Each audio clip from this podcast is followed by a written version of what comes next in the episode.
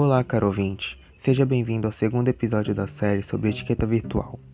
Meu nome é Nicolas Abreu e faço parte da turma de mídias sociais e comunicação.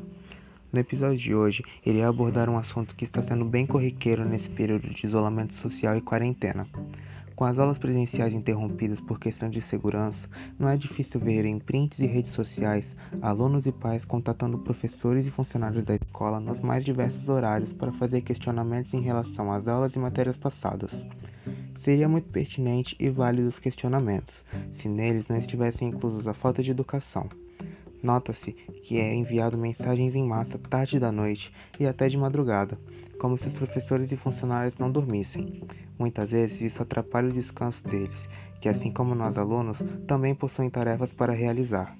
Por isso, vai algumas dicas em nome de todos os profissionais que se fazem tão importantes em nossas vidas.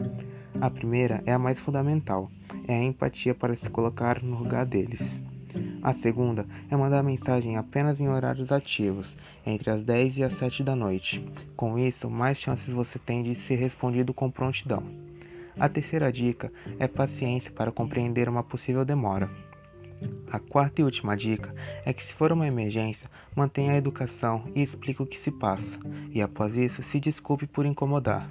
Tenho certeza que você será compreendido. Essas dicas são básicas, existem por aí muitas outras mas seguindo esse espaço seu relacionamento com todos irá melhorar demais. Espero que tenha gostado do conteúdo de hoje. Por enquanto é isso. Até a próxima. Tchau.